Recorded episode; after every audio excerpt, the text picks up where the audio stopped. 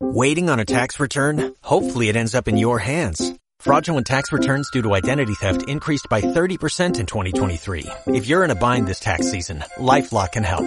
Our U.S.-based restoration specialists are experts dedicated to helping solve your identity theft issues. And all LifeLock plans are backed by the Million Dollar Protection Package. So we'll reimburse you up to the limits of your plan if you lose money due to identity theft.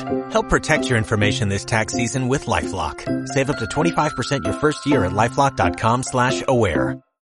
Bienvenidos a una emisión más de Víctor Tuxpan Presenta. Mi nombre es Víctor Tuxpan y hoy tengo el gusto de platicar también con, con un comediante eh, que no es de México, este, ahora sí que expandiendo las fronteras de, de, la comedia. Recibo con mucho gusto a Pablo Pérez desde San José, Costa Rica, ¿es correcto? Es correcto. Muchas ¿Cómo gracias. estás, Pablo? Muy bien, por dicha.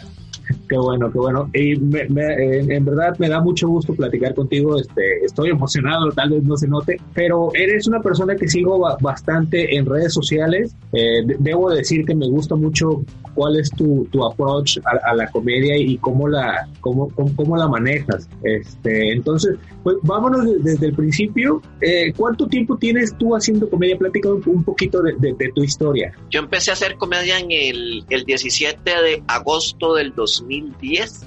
Eh, comencé a, trabajar directo, o sea, fue mi primer mi primera presentación de stand-up comedy. Eso fue en un lugar, en un pequeño café en San Pedro, aquí en San José, Costa Rica, que se llamaba el Café Mal País.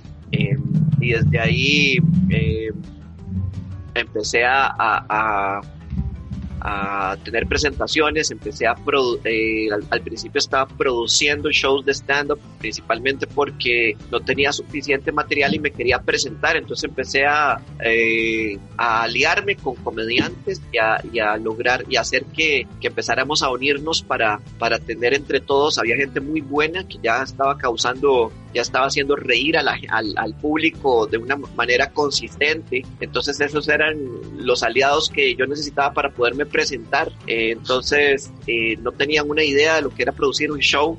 Entonces empecé, entonces hice una, una comunidad de comediantes que se llama Stand Up Comedy Costa Rica, mm. que actualmente está, está manejando mi hermano, porque ya después, a mí no me gusta la parte de la producción y no me gusta producir shows, y no me gusta coordinar con, con bares y ese montón de cosas que hay que hacer. Eh, entonces el, al principio la, la, la tomó, desde el principio mi hermano me empezó a ayudar y después ya tomó control de la, del de Stand Up Comedy Costa Rica, Josema, y es el que actualmente se encarga de eso. Eh, en mi caso, como hace como unos seis años, empecé a dar, a dar cursos de comedia en, en, en este, esta start, startup que se llama el Comedy Lab Costa Rica y desde ahí más o menos empieza la, la situación. Hubo programas de radio, hubo eh, escritura para, para, show, para grupos de, de sketches que, que, estaban en prime time aquí en Costa Rica, en prime time nacional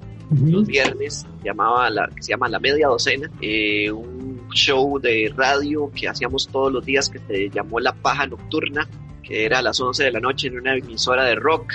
Y, y ahí he estado eh, presentándome en, en, el Festival Internacional de Stand Up Comedy, que también lo, lo organiza eh, Josema, eh, desde, desde, su inicio, desde sus inicios, que este año hubiéramos cumplido 10 años de, de, hacer, de hacer el festival bueno, hubiera cumplido 10 años de participar en el Festival de Stand-Up Comedy, pero desafortunadamente ocurrió una pandemia, creo. que, que, así nos tienen ¿no? encerrados y, y, y pero lo, lo, bueno es, es, esta parte de que ahora nos podemos comunicar eh, y, y, que podemos extender tal vez conocimientos o experiencias, ¿no? Eh, pero antes, antes de, de, de, todo esto, este, Pablo, digamos, ¿a qué te dedicabas? ¿Cómo te acercas tú a, al stand-up comedy? mi primer acercamiento fue allá por el año 2008, más o menos. Eh, yo ya era, era fanático de, de, de, de Seinfeld, veía Seinfeld, pero, pero yo ni siquiera sabía que se llamaba stand-up comedy. Eso que hacía. Eh, este, después tuve la oportunidad, por allá por el 2008, eh, bueno, primero que nada, yo, yo, yo antes, hace mucho tiempo, soy escritor, o sea, escribo, escribo cuentos, ya tenía un, libro de cuentos escrito, no lo tenía publicado, pero ya lo tenía escrito, entonces me, me encanta escribir cuentos y aparentemente, sin darme cuenta, eh, aparentemente mi, mi, mi tono siempre era un poco sarcástico, un poco que, que, que, tiene que ver el sarcasmo y la ironía, tienen que ver mucho con el humor, tienen, son componentes del humor.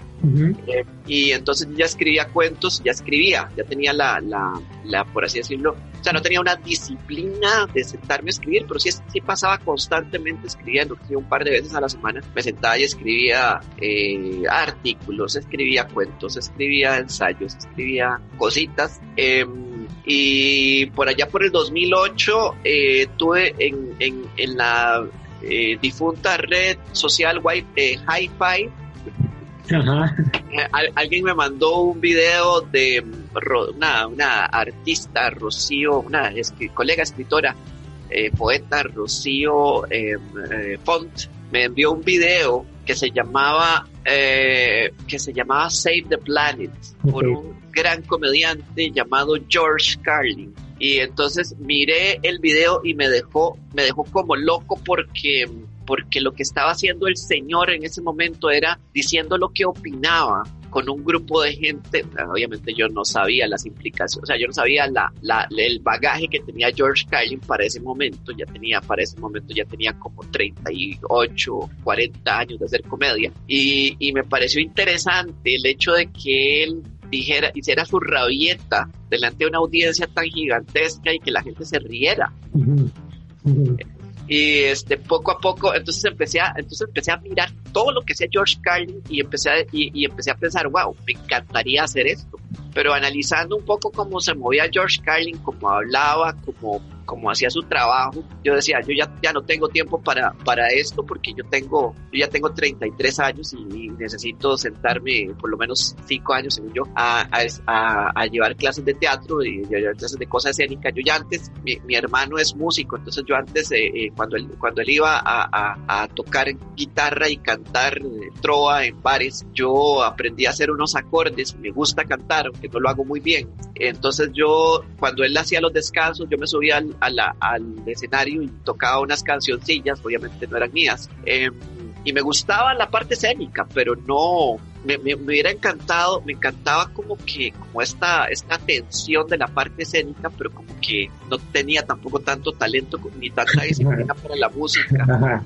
Em, entonces, eh, sí, me parecía que escribía de forma decente. Entonces, eh, eh, entonces miré como en George Carlin como una inspiración a, a, decir las cosas que yo, que yo había escrito en, un escenario, pero me, me, me parece, o sea, me desinflé un poco, se desinflaron mis ánimos un poco al, al mirar que él, que él evidentemente tenía mucho bagaje y mucha experiencia, no sabía su historia. Em, entonces dejé la idea de hacer es, esto que hacía George Carlin, la lo dejé por ahí botado. Eh, sin embargo, me di cuenta que estaban haciendo stand-up comedy aquí en Costa Rica, entonces empecé a hacer, fui a, a, varios shows, empecé a mirar quiénes estaban haciendo comedia de stand-up y entonces eh, eh, miré varios colegas que estaban bueno, ahora colegas, que, y, miré su trabajo, uno de ellos se subió al escenario muy energético, muy, muy, eh, em, con, una, con un aire sin serlo, pero con una energía muy de animador de tarima, eh, muy, este, muy dinámico en el escenario, mucha energía, vi a ese y dije, eso no lo puedo hacer, definitivamente no. Eh, después se subió otro que con un poco menos de energía, pero sin embargo con un muy buen texto. Y entonces, y, lo que hizo fue básicamente como un cuento. De hecho, él es un colombiano que, que, que, vive aquí en Costa Rica hace muchos años y viene de la escuela de cuentería sudamericana. Y eso me di cuenta obviamente después. Y entonces dije, yo lo que pensé fue, wow, él lo que hizo fue escribir un cuento y entonces le, dio, le dio tintes graciosos y eso fue lo que hizo en el escenario. Eso sí lo puedo hacer. Después se subió otro que, que con un poco menos de experiencia a, hablar acerca de su vida, a hablar acerca de que él era un amargado y de que y de su vida de amargado. Y yo dije, ese lo puedo, eso lo puedo hacer y lo puedo hacer mejor. ahí fue donde, donde llevé una capacitación de teatro como de seis meses, escribí un guion y empecé a estudiar a todos los comediantes para ver, para, pues como para no repetir lo que se estaba hablando aquí. Eh, sin embargo, bueno, eh, esto lo dice, me avergüenza un poco, pero al principio era como que uno eh, se fusilaba eh, chistes y, secuencias, tal vez las modificaba vagamente de comediantes que uno ya estaba estudiando, Bill Hicks, George Carlin, eh, no sé, este, Luis Black. Se uh como, como secuencias de eso, entonces al, principio era como esto, ¿verdad? Ya después uno se empieza a dar cuenta de que eso es... Entonces, entonces obviamente, rapidito, rapidito me di cuenta de que, lo que había que hacer era subirse a, con todo el material completo y totalmente original. Y si no hacía gracia, entonces había que aguantarse y escribir mejor material. Y así fue como básicamente como empecé. Ok, ok. Órale, ese, y, y, la comedia en general, es decir, el stand-up en, general en, en, Costa Rica, ¿cuánto tiempo tiene que, que llegó ahí? El stand-up en Costa Rica tiene aproximadamente unos, unos 12 años. El primero, que, el primero del que tenemos referencia que se hizo stand-up fue Hernán Jiménez. es muy famoso aquí en Costa Rica, pero nada más. Va a ser muy famoso en, en, el mundo, pero como director de, de películas, porque acaba de, de, firmar un contrato para una película que va a ser pasada en Netflix. Em, entonces él, él, él, al principio, él, él, hace como 12 años montó un One Man Fue como se le llamó, pero la gente le empezó a llamar un show de, stand-up, de stand-up comedy. Entonces, eh, prácticamente esa es la referencia al primer comediante de stand-up que tenemos. Ya teníamos, antes de eso, teníamos otros comediantes que hacían cosas eh, eh, que no se podría llamar stand-up comedy, sin embargo, había algunos que escribían su material original, por ejemplo, este, no recuerdo cómo le, cómo le, cómo, cuál, cuál es el nombre de Gorgojo, me, me parece muy, me, me parece muy, muy falto de respeto eh, no, no decir el nombre de Gorgojo, así es que voy a buscar. Se llama Adolfo Montero. Adolfo Montero Gorgojo escribía, era, era un, ya, ya murió él, era un filólogo, si no me equivoco, eh, creo que de profesión filólogo, y él escribía su, su material también, escribía gran parte de su material, este, pero jamás era como la nota de la stand-up comedy, pero tiene 12 años aproximadamente. Nosotros, nosotros tenemos aproximadamente 10 años, yo tengo 10 años de estar, de estar haciendo comedia de stand-up y el stand-up comedy Costa Rica tiene como 10 años. Nosotros nos encargamos, antes, el primer año que estuvo, eh, solo había, solo estaba en un bar y prácticamente con Stand Up Comedy Costa Rica nos dimos a la tarea de, darlo a conocer por varios lugares, porque íbamos rotando por un montón de lugares en el circuito del área, del gran área metropolitana. En el año 2012, si no me equivoco, em, nació un programa de televisión de stand-up que se llamó Le llamamos Comedia, que producía Marvin Murillo. Y eso fue lo que prácticamente hizo que, se, que la stand-up comedy se conociera por todo el país. Más o menos esas, así más o menos estamos, más o menos esa es la, la historia resumida de lo que ha, lo que ha ocurrido. Pues, pues han hecho una labor pues sí gigantesca con el Festival de, de Comedia de, de, Stand-Up, el Festival Internacional de Comedia de, Stand-Up. digo, lo que uno alcanza a ver desde otras, desde otros países, otras ciudades, pues se mira bastante trabajo. ¿Y en, qué momento este, pasa esto? Ahora sí que de, no saber exactamente qué era, qué era el stand-up cuánto tiempo te tomó pues de no saber qué era el stand-up, de analizar videos, a, a, enamorarte tanto de la comedia que dijiste, la voy a estudiar hasta que me salga por las orejas?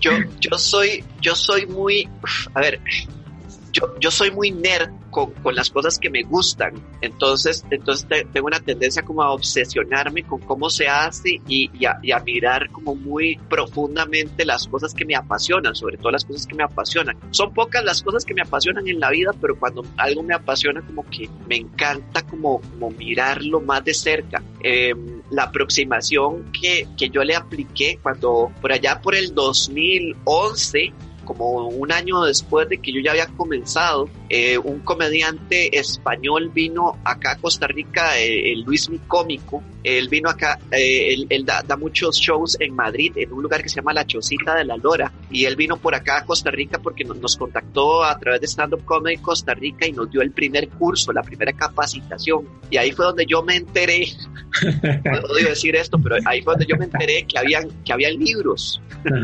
él nos dijo, el, el, dato más importante que él me dio fue, hay libros de stand-up donde usted puede aprender a, a, lo que pasa es que están todos en inglés, ¿verdad? Yo en ese tiempo no, no leía inglés como leo ahora, pero prácticamente a la stand-up le debo que haya empezado no solo a comprender mejor el idioma, sino a, a leer más o menos fluidamente en inglés porque antes yo leía manuales, manuales técnicos, porque yo soy de profesión eh, técnico en computadoras. Eh, entonces, entonces yo leía manuales técnicos de, de, de, equipos de, comunicación y de computadoras y de tarjetas y de cosas de ese tipo. Me tocaba, tocaba leerlas, pero eh, nunca me había sentado como a leer un libro. Entonces ahí fue donde empecé yo a diccionario en mano a, a leer los libros y a traducirlos y a, y a absorber esa información. Entonces más o menos como, como el primer año fue, entonces, ¿por qué? Eh, y también como obedece, obedece también a la necesidad de que yo no soy un comediante innato, yo no soy un, un tipo talentoso, ¿no? O sea, la, la gente alrededor mío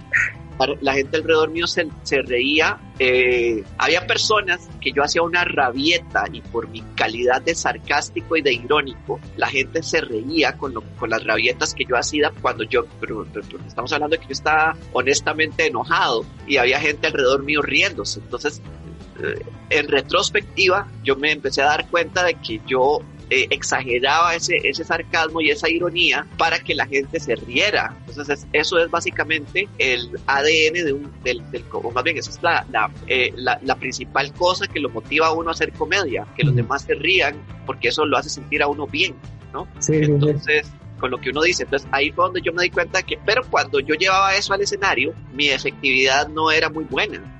Entonces, entonces me tocó empezar a, investigar y a estudiar para saber cómo hacer eso de manera consistente. Entonces ahí fue donde empecé a tragar libros y a, y a aplicar las, los ejercicios, herramientas y demás que me encontraba en los libros para darle consistencia a mi comedia. Sí, eh, es un trabajo, ¿no? También al final de cuentas y, y si te gusta, creo que te, te bueno, te, te, apasiona y, es buscar y buscar hasta obtener el resultado de las risas, o sea, desde que siempre haya muchas risas, ¿no? Por supuesto, la, la comedia como cualquier otra, otra expresión artística tiene que ver con, con bueno, eh, hay, hay, una, hay un componente de talento que es un componente que está sobreestimado no, no solo las personas talentosas para hacer reír pueden hacer comedia.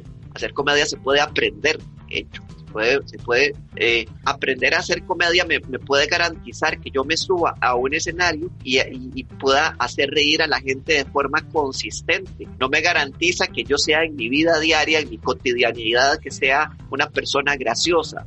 Eh, pero el componente de la, del, de del talento, del, de, la, la, gente tiene en, muy en, la gente tiene muy en alta estima o, o, o estima, sí, pues, sobreestima el asunto de que, de que, ah, no, es que eso de la comedia hay que ser talentoso, eso de la música hay que ser talentoso, eso no es cierto, porque sería lo mismo con eso de volar aviones, tenés que traerlo en la sangre, no, puedes aprender a volar un avión de hecho, no se trae en la sangre. Claro, claro. claro, claro. Oye, ¿qué, dirías tú que es lo más difícil de, hacer stand-up? O, de hacer comedia? Sobreponerse al fracaso, porque es una carrera que está, está hecha de fracasos constantes. Entonces, entonces la, es, esta, esta eh, esta palabra que es la resiliencia, que es la capacidad humana de reponerse al fracaso, es extraordinariamente importante para un comediante. Un comediante tiene que aprender que cuando se sube a un escenario y no hace reír de vez en cuando, eh, no es el fin del mundo. Lo que toca es sentarse a mirar por qué no se hizo reír y, y, y disciplinadamente empezar a corregir las cosas que están mal y empezar a, a, replicar las cosas que están bien. Disciplinadamente, lo que hay que meter es disciplina. Cuando no tenés talento, lo que tenés que, te toca meter disciplina, que es lo que me ha tocado meter a mí, ¿verdad? eh, entonces, lo más difícil es eso, lo más difícil es, es, es esto, esto es una carrera de constantemente te dicen, necesito que me escribas, necesito que vamos a hacer un show que se va a pasar por toda Latinoamérica y vamos a hacer un piloto y vas a hacer, y vas, vas y, le dedicas eh, horas de tu vida a ese piloto y el piloto no sale. Vamos a hacer un programa de sketches, ahora sí, ahora sí es cierto que la pegamos y ahora aquí vamos y vas y haces el piloto del programa de sketches y no sale, te quedas esperando por meses y no sale. Que vamos a hacer un programa, vamos a hacer este eh, un programa de stand-up comedy, vas y haces el piloto y no sale. Eh, que necesito que escribas chistes para tal cosa y uno escribe los chistes y los manda y no sirven. Eh, eso es, eso es parte de, de tu vida, de tu vida diaria y escribís y escribís un montón de cosas Este, y escribís cantidad de material pues, y, y, pensando que, que, que, todo va a hacer reír y de 10 de, de chistes que escribís, 9 no funcionan, 9 no provocan reacción. Entonces, uno funciona. Entonces, tenés que escribir otros 10 para rescatar uno. Entonces, es un trabajo de mucha paciencia y sobre todo de mucha disciplina y sobre todo de mucha resiliencia. Eso es lo difícil. Sí, ahora sí que es, lo que comentabas, ¿no? De, del, hace rato de que se necesita mucho de lo que manejas con George Carlin, que decías, no creo tener esa disciplina y al final de cuentas habría que, que aplicarla, ¿no? O sea, este, que, buscarla para, para sobresalir en, este, en este ámbito, porque eh, ¿cómo te, este, ¿Has notado o notas alguna diferencia de, de, no sé, de gente que empezaba a hacer stand-up hace 10 años a la gente que empieza ahora, digamos después de un boom? Eh, la, la, ahora la tienen más fácil. Ahora la tienen más fácil porque nosotros, nosotros teníamos que empezar por explicarle a la gente que no éramos cuentachistes, que esto no era un show de cuentachistes, que esto, esto trabajaba diferente, que el material que, que íbamos a decir eh, eh lo, lo, escribíamos nosotros, que, que, que, éramos, que éramos no solo, éramos dramaturgos, directores y actores. en, en, esto, o sea, que no, no, no era algo sencillo y que, y que se llamaba stand-up comedy, entonces, y no era, y no era, no era un grupo de cuentachistes que va y baja chistes de internet y después va y los interpreta, no, que entonces, eh, eh, entonces empezando por, por, por, romper esa resistencia, eh, que ya está rota, ya está el camino hecho, a partir de ahí eh, vienen comediantes, eh, ahorita en Costa Rica hay, hay comediantes que están entrando, digamos, a la, al, que, que, por ejemplo, que no somos imitadores, porque aquí en Costa Rica la, la nota era, la nota ha sido siempre el comediante, el comediante este, que se pone una peluca o, o se disfraza de cualquier carajada ahí, eh, se pinta un diente de negro y hace la persona con la discapacidad mental de del día o de moda y, eso es comedia. Entonces nosotros no hacemos eso, o sea, nosotros somos nosotros mismos ah, eh, eh, hablando acerca de, de, la vida.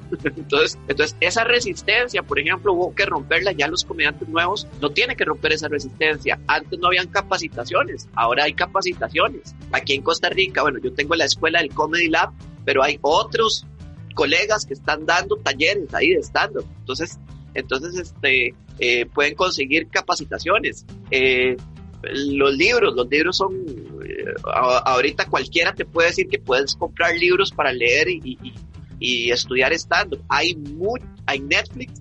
Netflix tiene un montón de comediantes que puedes mirar para referencia, estilos. Entonces, por ejemplo, el, el año pasado hay un comediante que salió de la nada, ¿verdad? uno de los nuevos, que salió de la nada, que viene con un estilo de, que, es, que es una comedia con, un estilo de one-liners, eh, lacónicos, eh, un, poco, un poco surrealistas, que, que, se sube un open mic y hace reír a la gente porque la gente está dispuesta a entregar su atención a ese estilo. Eso hace 10 años no hubiera pasado. Jamás. sí, ¿verdad? Jamás. Entonces, la tienen más fácil, la tienen más fácil, tienen que aprovechar esa oportunidad. Yo he entrenado comediantes, digamos, yo eh, salen de mi curso, inmediatamente saliendo de mi curso, como tres o cuatro comediantes, ¡pum! van a dar al Festival Internacional a abrirlo. ¡Pum! van a dar un programa de televisión. O sea, es como, ¡pum! Pueden, montan un podcast. O sea, es, es, una, es una cosa como que, como que ahorita en cuestión de, de seis meses, un año, o sea, ya, ya están haciendo reír a la gente, ya la gente, ya tienen un fandom, ya tienen, es cuestión de moverse, es cuestión de disciplinarse, pero la tienen ahorita, la tienen más fácil. Sí, sí, sí.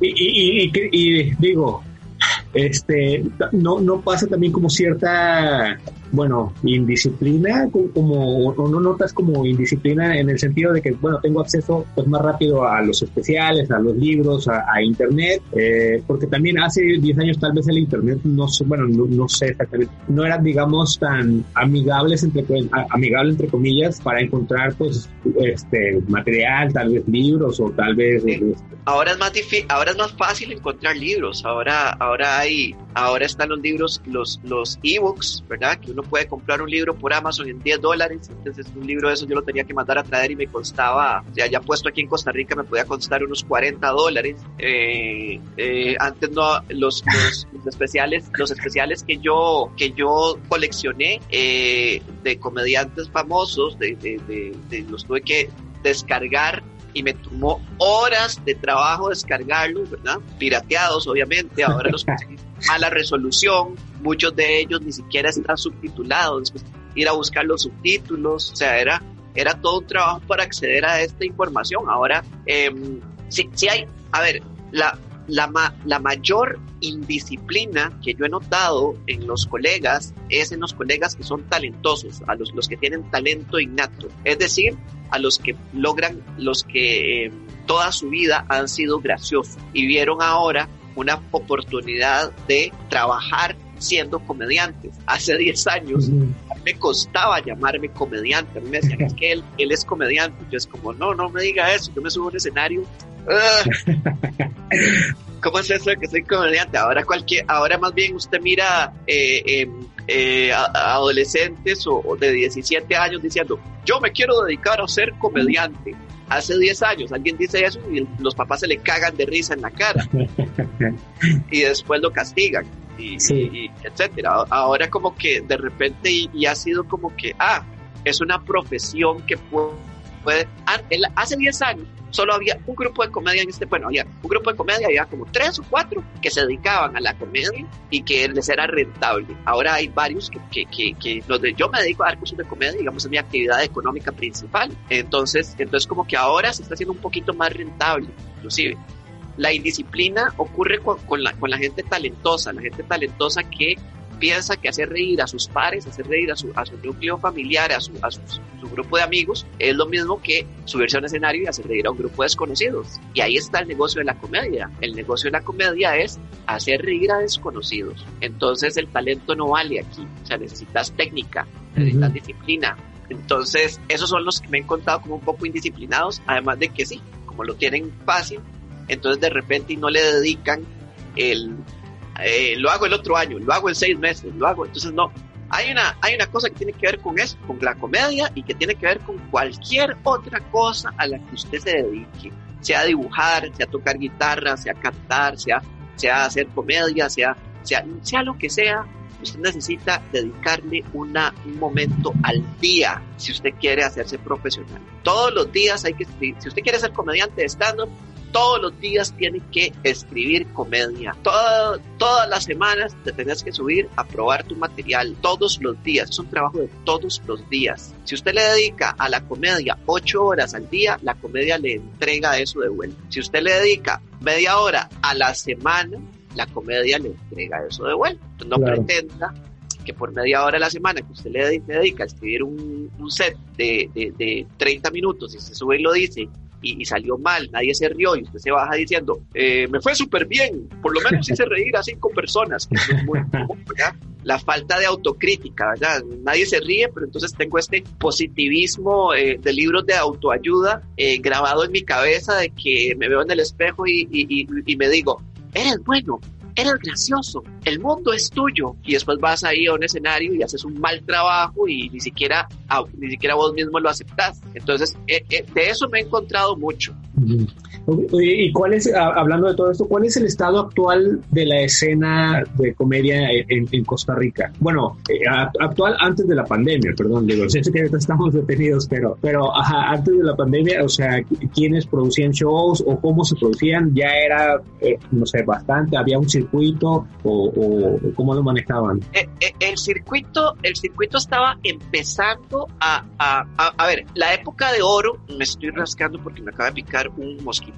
Eh, el, el, la época de oro de la stand-up comedy fue con el programa, con, en el 2012, 2000, del 2012 al 2014. Después del 2014, esto hizo así, ¡pum! se estrelló. ¿okay? Entonces, desde, el 2014, 2015, 2016 ya empezó a ponerse muy duro, muy duro, muy duro. Antes había mucho, mucho, eh, yo hacía mucho show privado, empresarial, eh, después empezó a caerse, caerse, caerse, empezó a estallar esto de comediantes, entonces empezaron a vender, a vender los shows muy baratos, a trabajar por cerveza, mucho comediante, mucho comediante principiante quería, eh, eh, eh, quería un escenario donde decir sus cosas, entonces regalaban su trabajo, entonces, entonces no hacían gracia, entonces le daba mala fama a la stand-up comedy en general.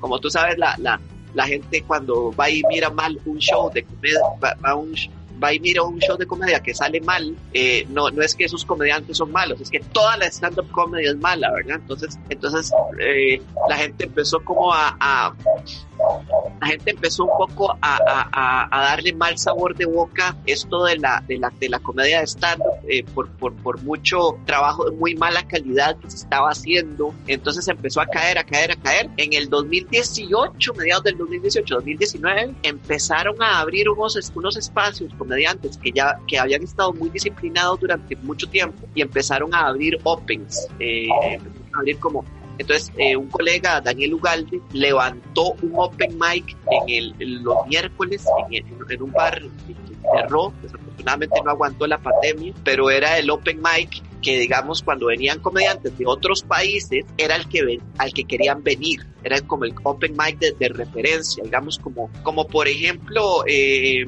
cómo se llama el lugar que está abajo del, del club este en, el, el Woco. Exactamente era como el Woco de, de, de, Costa Rica digamos ese lugar verdad y hasta más grande y más este espacioso digamos y mejor organizado. Eh, entonces era, era como el, el, lugar y lo tenía muy bien levantado y estaba rentable y ¡pum! entró la pandemia y se cayó eso. Pero estaba como, estaba como empezando, 2019 estaba como empezando a despegar. Pero, perdón, ¿continúa? No, no, no, eso, ah. eso no sé si te contesté.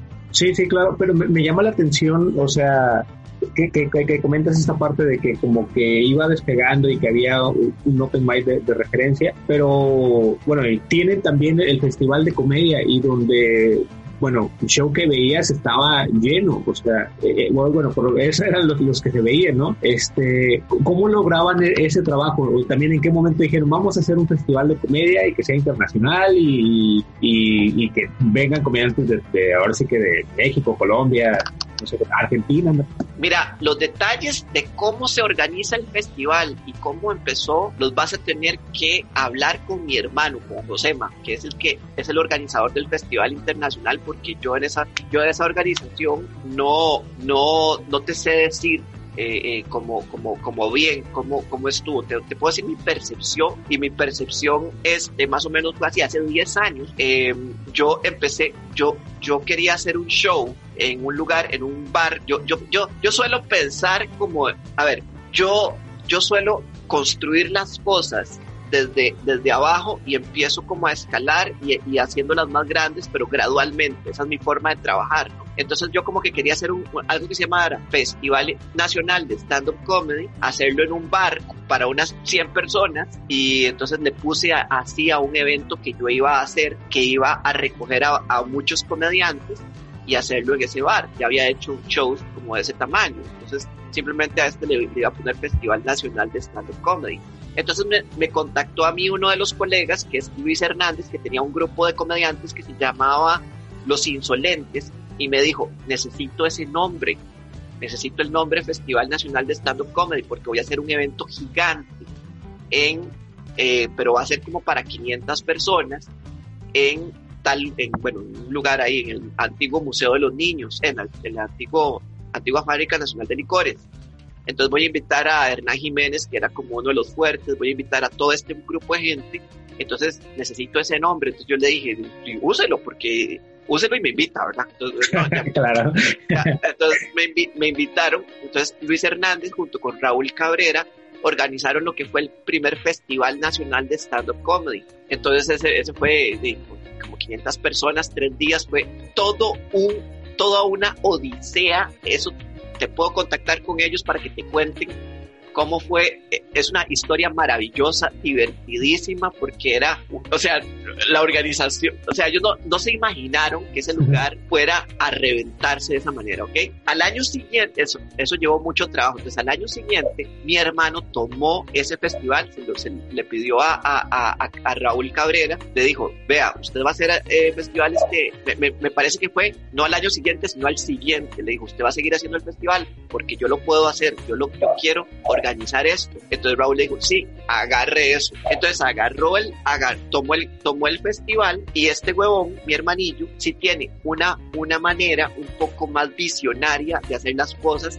porque, porque él, él, él, como que toma un riesgo de agarrar las cosas y hacerlas gigantes. A él le encanta hacer las cosas así grandes, ¿verdad? Entonces de una vez hizo el festival así nacional con tres fechas y con todos los comediantes del mundo y entonces yo estaba así como, ah, esto va a salir mal, vamos, va a quedar quiebra y salió súper bien y todos los años va, ha sido llenazo total. Este, como el segundo año, si no me equivoco, el primer año como que invitó a dos comediantes internacionales.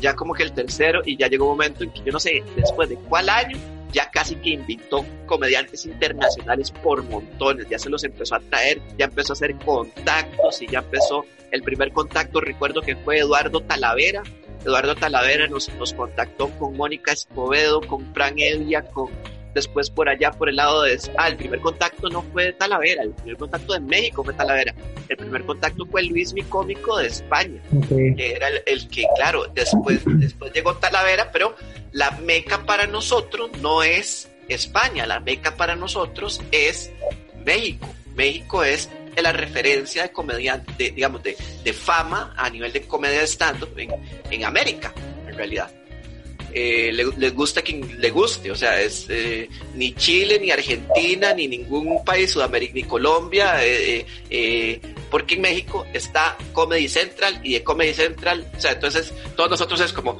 de Comedy Central brinco a Netflix, de Comedy Central brinco, entonces es como la, es, como lo que todo mundo quiere, ¿no? Entonces, entonces, entonces esa es la, la, la, referencia de fama, ¿verdad? Entonces, entonces ahí fue como comenzó, digamos, a, a a ocurrir el festival con, con, fechas agotadas, gente, gente que se quedaba sin entrar, o sea, gente que se, se quedaba sin entradas, 650 personas, si no me equivoco, entran en el cine Magali. Eh, es una fiesta, o sea, esa semana, como vienen los comediantes a un hotel y, prácticamente vienen toda la semana y no, y, y, solo vienen a presentarse una vez, eh, esa, esa semana es una semana que es una semana de excesos, es una semana de fiestas. Ustedes los, ustedes los mexicanos son unos malditos borrachos, me encanta. es algo, es algo increíble la fiesta que se arma esa, esa, es una, es una, eh, entonces todo mundo quiere venir al, al, al, festival internacional porque wow, o sea, es una, no paga muy bien, pero es como, como la fiesta, la experiencia, ¿verdad? Los contactos que haces con gente, la gente maravillosa que se conoce, porque, puta, gente, gente muy, muy inteligente, gente muy interesante, comediantes graciosísimos que uno en la puta vida ha visto, que deberían estar, deberían estar en, girando por el mundo. Y, y, entonces es una, es una experiencia que, que, mucho comediante mucho comediante este internacional quiere, ¿verdad? O sea que y muchos aquí en Costa Rica la, eh, lo, lo, como que lo dan por sentado porque porque como yo, yo he estado ahí todos los años, ¿verdad? O sea, tengo mis méritos, ¿verdad? O sea, yo estoy activo todo el año y toda la cosa, pero digamos, los, los comediantes aquí en Costa Rica como que a veces lo damos por sentado y no sabemos que mucho comediante mexicano quiere venir aquí a, al festival, ¿no? Sí, sí, sí. Nosotros, nosotros yo eh, a veces habían, habían colegas que iban allá a, a Ciudad de México y querían presentarse en un Open. Entonces iban de turistas y querían, y entraban a un Open y entonces se acercaban a alguien y le decían, le decían a la persona, mira, yo, es que yo quiero, quiero subirme. Entonces le decían, ¿tú quién eres? Pues de que, de que quieres venir a subirte así nomás y entonces, ¿de dónde vienes? ¿Qué es lo que haces? ¿Por qué, ¿Por qué te vamos a abrir un campo en el Open que está lleno? Son 12 personas. Ah, no, es que yo pensé que como yo puedo, ¿qué, pues, ¿qué has hecho? ¿Qué has hecho? ¿Cuál es tu carrera? Yo, bueno, yo me he presentado en el Festival Internacional de Stand-Up Comedy. ¿Qué? y sí, sí, sí, ¿y a quién conoces? Y, a Fran Evia, a Mónica Escobedo, aquí tengo los números, a Alex, a, Alex Fernández, aquí están los números, Talavera. ¿Qué? o sea, uno no tiene idea como de la fama de, de, de, de ellos en, allá en México, no tiene uno idea de la fama que tienen, este, que, que digamos, mencionarlo, o sea, que, que, es gente con la que uno se sentó a vacilar toda una semana y todos los años vienen y son como los compas, ¿verdad? Y uno no tiene idea de la fama que tienen los, los comediantes mexicanos allá, ¿verdad? O sea, allá uno es famoso realmente. Aquí en Costa Rica la fama dura seis meses.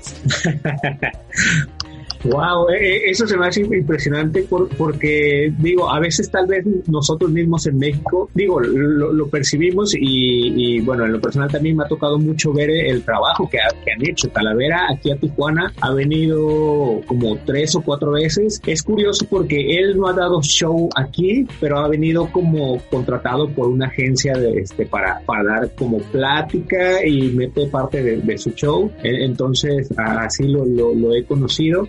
Para Nevia también ha venido acá, él sí ha dado varios shows aquí, de hecho viene el, el siguiente mes a un autocinema, que es la nueva modalidad, y, y, digo, no, notamos el trabajo, pero, y, y, que, pero que también que a, partir de hace como dos o tres años ya lo, lo sentíamos muy, bueno, ya se sienten muy famosos, o sea, ya es de antes, si yo tengo su, teléfono ahorita aquí en, mi agenda, ya no siento como el derecho de hablarle porque va a decir, ¿y este quién es? o, o, siento que va a contestar un agente o algo así. Pero sí, ya, ya se nota e, ese nivel de fama y el, y el Festival de Costa Rica, este, creo que también ha contribuido a esa parte, pues. tal vez han trabajado aquí, pero que el hecho de que hayan estado eh, en otros países y de que también les haya ido muy bien, ha contribuido a que, a que otros comediantes aquí en México digamos, wow, entonces sí, eso es, más importante de lo que algunos creen incluso de que no sé si de lo que ustedes crean, pues también. No, de, hecho que, de hecho que sí. Yo, yo el año, ya, yo ya empecé a mirar la importancia como el año pasado y, después que, con colegas que, que, van a México y, y simplemente dicen, eh, yo me presenté en el Festival Internacional de Costa Rica, adelante. el escenario es suyo. Claro, claro. A, ti te ha tocado venir a México, o sea, yo fui a Toluca a dar un curso y fui a eh, eh, fui también a espérate a México. Ah bueno fui a fui a Toluca a dar un curso y me presenté en un par de opens en, en Cancún. Wow sí sí sí. Eh, me, dio chance Andrew eh, de, Nicolás.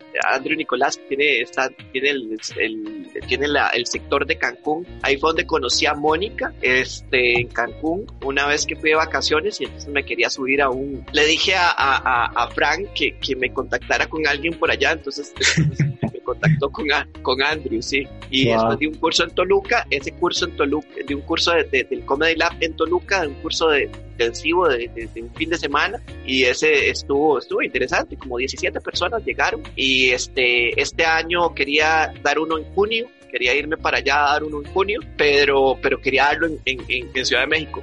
Pero no se pudo. Sí sí ahora sí que nos está pegando a todos. Pero, lo estás haciendo en línea no y, es más es más extenso.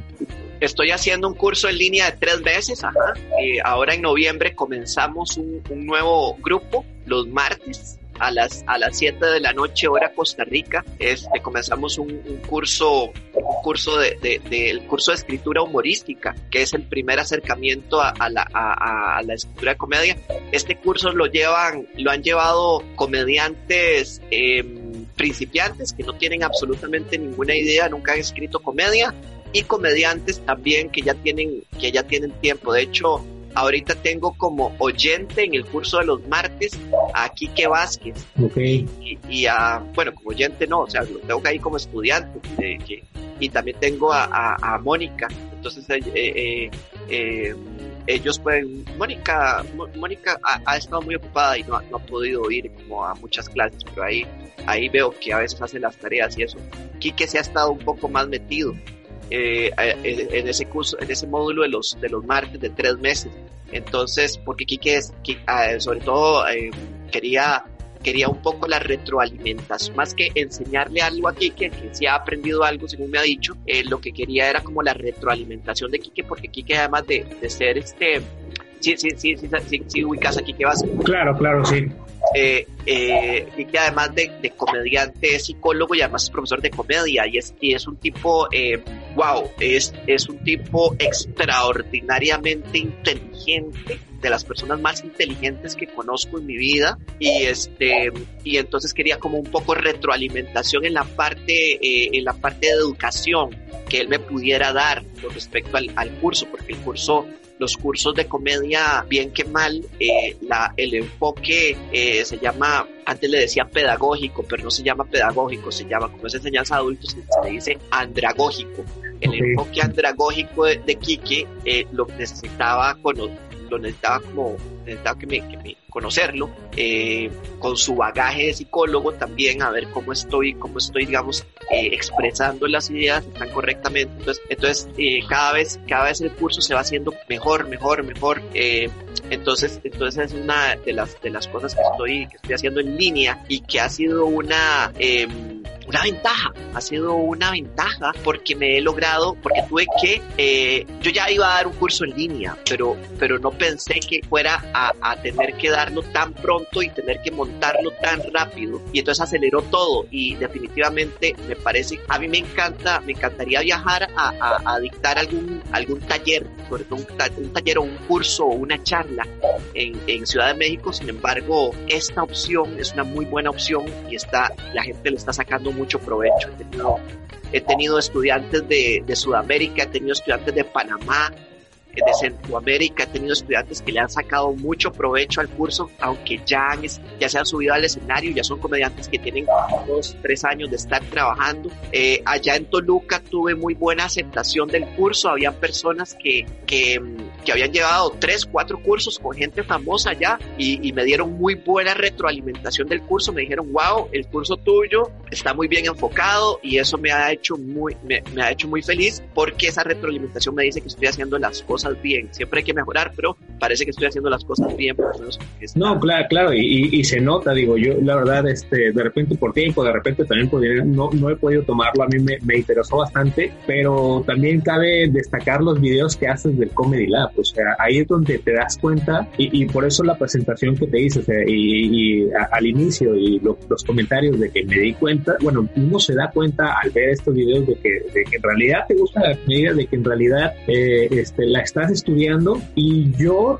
o sea, también lo que te puedo decir es eso, cuando yo leo también, este, cuando reconozco algo, digo, wow, o sea, no estoy tan mal porque sé que, bueno, porque confío mucho en ti, porque eh, inspiras esa, digo, por, con el trabajo que has hecho, a final de cuentas, porque no lo puedo decir solo por decirlo de, ah, te veo y me caes bien, no, no yo lo digo por, por todos los videos que, que, que te he visto hacer, por todos los consejos que, que das, y de repente me ha tocado leer o aprender algo, algo eso mismo y digo, wow, este, qué, bueno que, que, que, sí lo puedo entender, pero y si no lo hubiera entendido, aquí está este Pablo que, que me lo hubiera reforzado tal vez con, con, uno de esos videos. Entonces, este, si alguien nos está escuchando que, que no te conocía, puede buscar esta página del Comedy Lab en, en, en YouTube. Comedy Lab CR, sí, tengo, los, los, tengo abandonados porque como comprenderás, hacer un video semanal, era mi meta originalmente, eh, hacer un video semanal es, un, es algo que toma mucho trabajo y mucho recurso mucho tiempo. Eh, y, y, es tiempo que y a mí eh, yo no soy un youtuber famoso, o sea, yo tengo 5 mil eh, seguidores en YouTube, mis videos no alcanzan como para monetizar. Entonces, ahorita la, la estrategia que, que, que, acabo de montar, de hecho, esto es en primicia, acabo de montar una página en Patreon. Entonces, la página en Patreon lo que va a hacer es que los, por, por 5 dólares vas a obtener, por ejemplo, un pequeño artículo y una, un video no tan producido, como un poco hablando acerca de comedia. Y eso, esa, ese dinero que voy a recaudar en Patreon es lo que me va a mí a permitir eh, subir videos disciplinadamente una vez a la semana eh, eh, en YouTube ya a partir del próximo mes. Entonces, a partir de ya noviembre, yo ya tengo que estar subiendo cuatro videos al mes eh, de unos ocho minutos yo eh, trato, los, los videos a mí me cuesta un poco hacer, me cuesta un poco hacerlos porque yo trato de, de no hablar paja, como decimos aquí en Costa Rica, sino que trato de ir directamente al punto y enseñarte algo que puedas aprender en ocho minutos y puedas ir y aplicar y que te funcione. Eso es lo que, esa es la idea mía. Yo no llego ahí como, hola, ¿cómo están esta semana? Y son cinco minutos de introducción para, para una mierda que te tomó, no sé, este, eh, cinco minutos aprender. No, no, no, quiero, quiero que, que la gente se lleve eh, como le decimos aquí en Costa Rica, que se lleve carnita, que se lleve carne, que se lleve, que se lleve algo, que no se lleve pura, puro, pura masa, ¿verdad? Sino que sea carne, que sea, que sea algo que puedan aprovechar.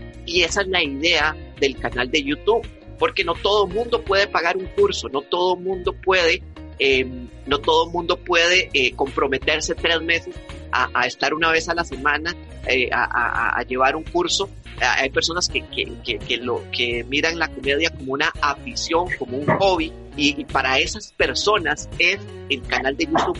Puedes hacer, puedes hacerte comediante a punta de cursos, a punta de videos gratuitos del Comedy Lab. Puedes, puedes, si aplicas lo que viene ahí, eh, puedes subirte a un escenario y, y, y, y hacer reír si, le haces caso a eso. Apunta, yo soy autodidacta es diferente ser autodidacta que ser empírico. Una persona empírica no avanza tanto como una persona autodidacta, pero no todos somos autodidactas. No todas las, hay, personas que necesitamos que nos expliquen algo, que nos expliquen las cosas. Yo no soy autodidacta para todas las cosas.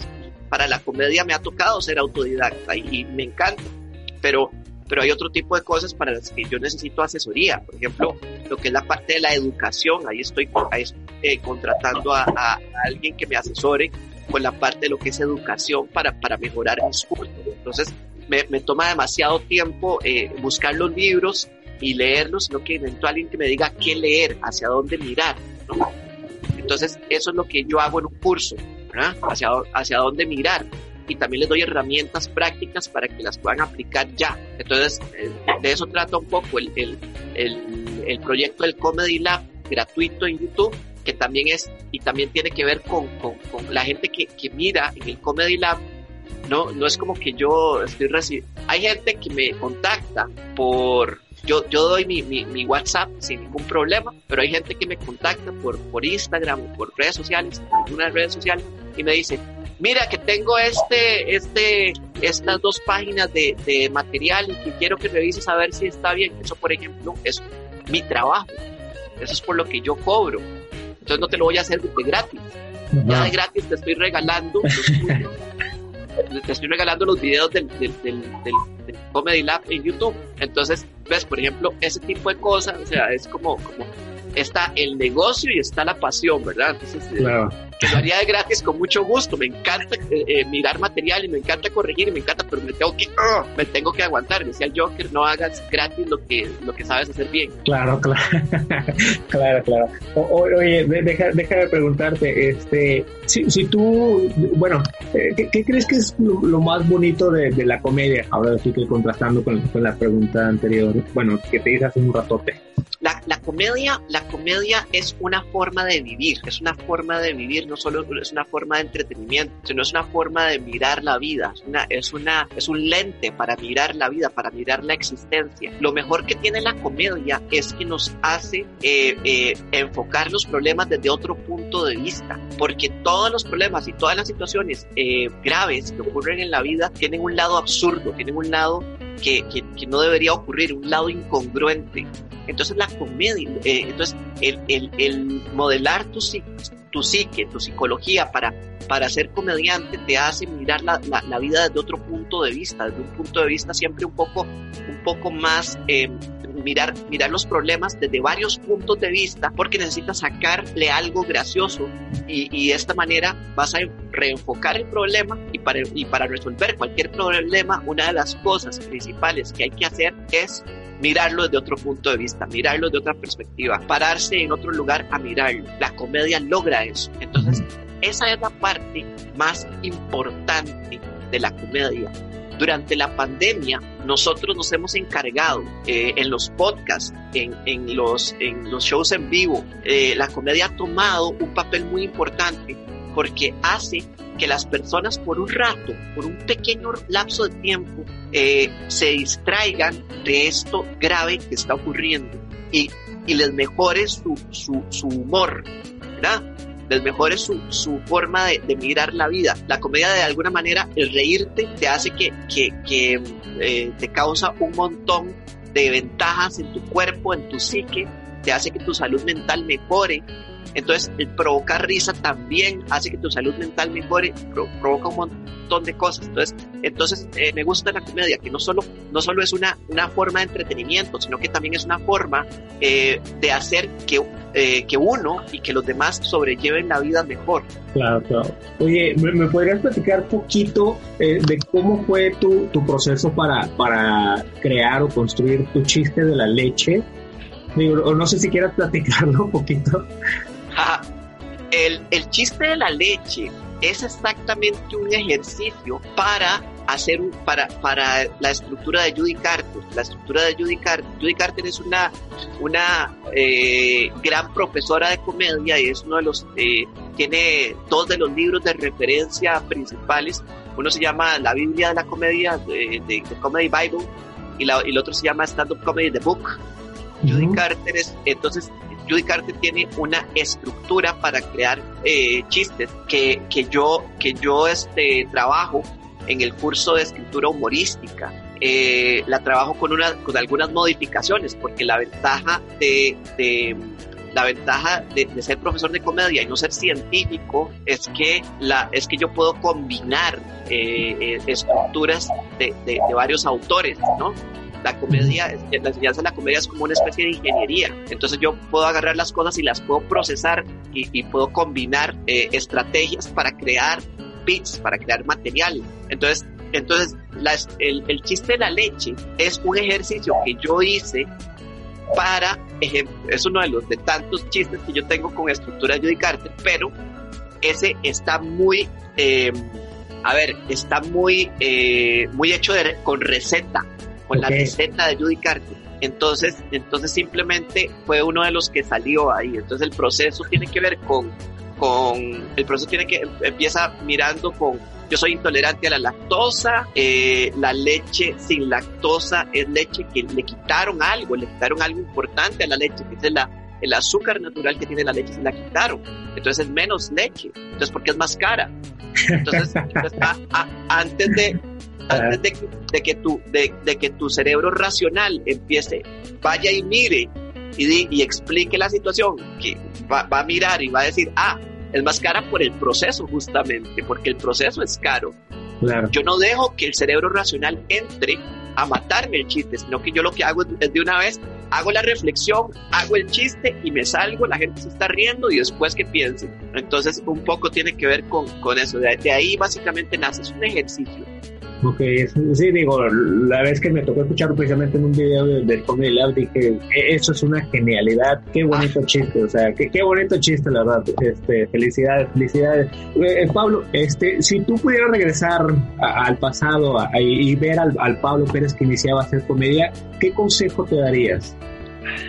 Uh, eh, la, el primer consejo que me daría sería no que eh, primero lo que me diría es esto es un trabajo largo y súbete a, al escenario lo más pronto posible, escribe todos los días, que tal vez yo no lo hacía. Yo me diría, escriba todos los días, escriba todos los días, lea y aplique y, es, y, vaya y pruebe en un escenario la mayor cantidad de veces que pueda. Porque eso tal vez yo no lo hice al principio. Yo no me subía y probaba la mayor cantidad de veces que podía, sino que, sino que, y, y tampoco probaba técnicas. Las técnicas funcionan y, eh, y, a mí me tomó un tiempo averiguar cómo funcionaban las técnicas, cómo funcionaba la estructura. La psicología de los, del comediante, la psicología de toda persona que le gusta el humor, es una psicología que tiene, que es una psicología disruptiva. El comediante, el comediante quiere romper esquemas. Todos los comediantes queremos romper esquemas, queremos ver dónde está, como decía George Carlin, queremos ver dónde está la línea y, y atravesar la línea. ¿Ok? Entonces, entonces, cuando nos presentan que para hacer eso necesitamos esquemas, existe resistencia. Esa resistencia yo la tuve y, y, la tengo, no creas. O sea, trabajo en contra de esa resistencia. Entonces, las, las técnicas nuevas a mí me cuesta un poco de trabajo. O sea, yo, yo necesito decir, no, esto es algo nuevo y es algo que vas a, a, a, a aprender nuevo. Entonces, como, como decían los chinos, hay que vaciar el, el cántaro de agua para volverlo a llenar con agua. Entonces yo necesito vaciar mi conocimiento para volverlo a llevar con conocimiento nuevo. Entonces constantemente es este aprendizaje. Entonces lo que yo, me diría es, súbase todos los días, escriba diario y eh, las aplique las recetas. Las recetas funcionan. Claro, claro. Sí, sí, sí, funciona. Y es bonito cuando te das cuenta, ¿no? De, ah, este, no lo quería hacer, pero lo hice y, y funcionó. ¿no? Ahí está. ¿Algún otro consejo para, para la gente nueva, los, que van empezando a interesarse por la comedia? ¿Sería el mismo o les aplicaría uno diferente? No, les aplicaría, les aplicaría ese mismo, les aplicaría ese mismo y por sobre, o sea, es, es una, es una paradoja. La, la paradoja es que hay que ser muy crítico con, con el material que uno hace muy crítico en el sentido de que hay que aprender a, hay que aprender a escuchar a la audiencia riéndose. No importa lo que digan los demás, no importa lo que digan los demás. Si la audiencia se ríe, la audiencia es la que manda. La audiencia te dice, te indica por dónde tienes que ir. ¿Qué es gracioso y qué no es gracioso? No te lo dice un colega, te lo dice la audiencia con sus risas o con su ausencia de risa. La risa no son tres o cuatro personas se rieron, es el 60% de la audiencia se ríe en el 60% de mis punch. Eso es risa, eso es risa mínima, eso es lo que se le llama eso es lo que se le llama, le llaman los gringos una risa, una risa clase B. Que es lo mínimo que yo, con lo que yo debería trabajar para saber si un chiste funciona o no. Una risa clase A es toda la gente se rió. Eso es una risa clase A. Y así es como te juzgan en los clubes de New York. Entonces, eh, hay que ser muy eh, crítico, muy autocrítico con el material. Hay que escuchar a la gente reírse y si la gente no se rió lo suficiente, hay que reescribir el material. Una de las cosas que yo he notado en los comediantes principiantes es que van, se suben a un escenario, medio hacen reír y la siguiente vez van y se vuelven a subir con exactamente el mismo material sin hacer una modificación a generar exactamente el mismo eh, efecto o peor. Y aún así lo, y lo siguen haciendo una y otra y otra y otra vez y no están teniendo control de calidad, ¿ok? Entonces hay que saber, hay que ser positivo en el sentido de que, ok, no se rieron, voy, voy a ir a corregir, pero no es, o sea, entonces, pero tampoco es que no se rieron, pero lo estoy haciendo bien, no. O sea, hay que ser autocrítico, pero tampoco hay que rendirse, tampoco hay que, tampoco, o sea, si no se ríen, tampoco hay que decir, no, no sirvo para esto, hay que votarlo, no, hay que, hay que seguir, hay que seguir porque eventualmente vas a ganarle, como decimos aquí, agarrarle el toque, agarrarle el toque a lo que hay que hacer, a lo que se hace bien. Sí, y que, y que debe ser ahora sí que, que tarea de uno mismo, porque a veces tal vez lo, los colegas no tenemos como el corazón de decirle, la verdad, no te fue bien, o, o, o no sé por qué hacemos esa parte de, oh, sí, sigue así, cuando realidad no es así. Digo, y sí trato de, no hacerlo, pero hay veces que no le quieres romper el corazón a alguien diciendo, tienes que seguir tra trabajando. ¿no? Cuando tú te subes a un escenario, te bajas del escenario y le preguntas a alguien, si a ti te preguntan, si, un colega te pregunta cómo me fue, cómo lo viste, y lo viste mal, y le decís que le fue bien, no le estás haciendo ningún, ni, ningún bien, le estás haciendo un daño. ¿Ok? Estás haciendo un daño porque le estás haciendo creer algo que no fue así. Entonces, a mí al principio, habían a, a, a, un colega hasta se me enojó una vez porque ahora, ahora él es uno de los, de los comediantes, digamos, de, de, a, él hace sketches y hace videos, Andrés Cordero. Yo recuerdo que una vez Andrés Cordero se subió, se subió a un escenario, le fue mal, se bajó del escenario, vino y me preguntó y yo le dije, yo le dije, ¿cómo te fue mal? Mal, no habían punch, eh, chistes super hack, de Cartago, de, de donde vivís, de co cosas que todo el mundo ha escuchado mil veces en un montón de formas. Eh, eh, las risas de la audiencia no estaban, te fue mal. Yo, yo, yo recuerdo que se enojó. ¿Para pa qué me pregunta? ¿Para qué me pregunta? O sea, yo, yo como profesor de comedia, yo no puedo decirle a alguien que le fue mal, que le fue bien. No puedo. Es antiético. Claro, claro. Entonces yo creo que la ética de... Ahora, si a mí nadie me preguntó y yo voy y le digo, te voy a dar un consejo acerca de tu comedia. Eso es diferente, eso es una mierda, eso es, eso es que sos un, un idiota. no, no, no, no, no, no, no, no des consejos cuando no te los piden, pero, si, te, pero si te los piden, adelante. O sea, y, y, tampoco, y, y, tampoco hay que dar consejos y tampoco hay que dar opiniones como, como esa nota de que, de que, de que te dicen, eh, ¿cómo me fue? Eh, no me gustó, yo lo, yo lo hubiera hecho diferente. Eso no sirve para una mierda. Yo lo hubiera hecho diferente, no sirve para una mierda. No me gustó, no sirve para una mierda. No, no, no. Dale un punchline diferente. Ok, ¿qué te parece si rematas esto de esta manera? Eso, eso le sirve al colega. Eso le sirve al colega. No, no le rehagas el chiste, no le rehagas el setup. O sea, tal vez es como, no, mira, es que no se, no se entiende qué es lo que quieres decir de aquí a aquí, no se entiende. O sea, entonces uno piensa que vas a hablar de esto, pero, pero no estás hablando de eso, estás hablando de otra cosa. Entonces la gente se confunde. Me parece que por ahí puede andar mal. Eso lo puede, eso, eso es algo que se puede aprovechar. Pero un, pero un, no me gustó, no me pareció gracioso, eso, eso no sirve para una mierda. Entonces, mejor, no decir nada. Claro, claro, sí, es mejor, es mejor esa parte.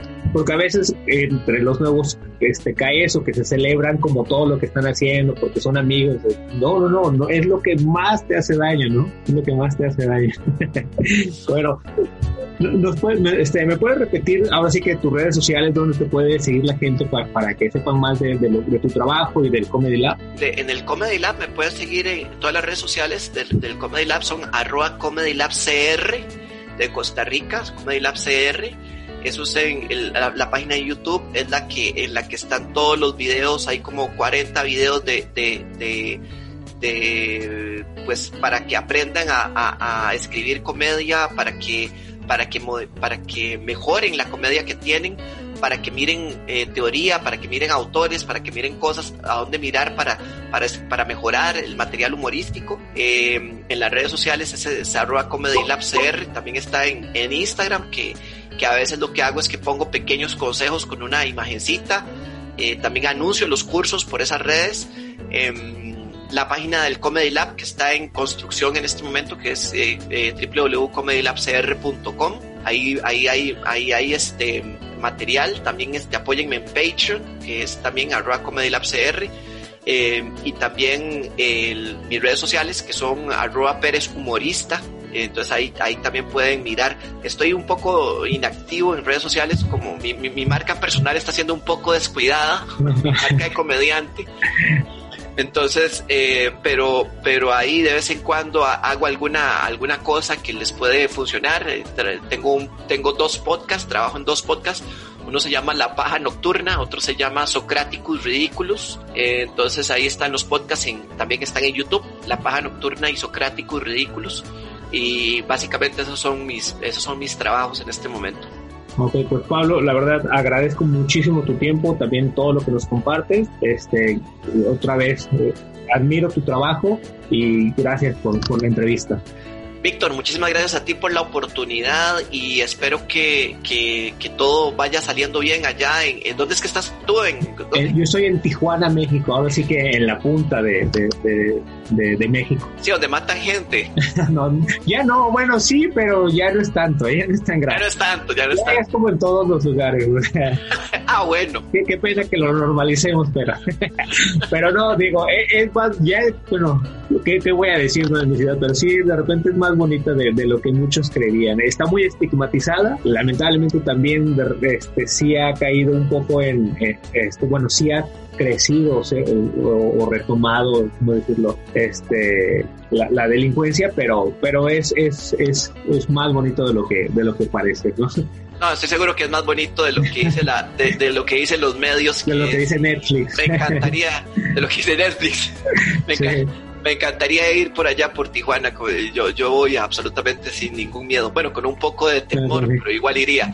Este, no, muchísimas gracias a, ti, Víctor, por la entrevista. Muchísimas gracias a la gente que nos escuchó. Sigan, síganme en redes y, y estamos para servir. Pues muchas gracias, este, Pablo, y seguimos en contacto.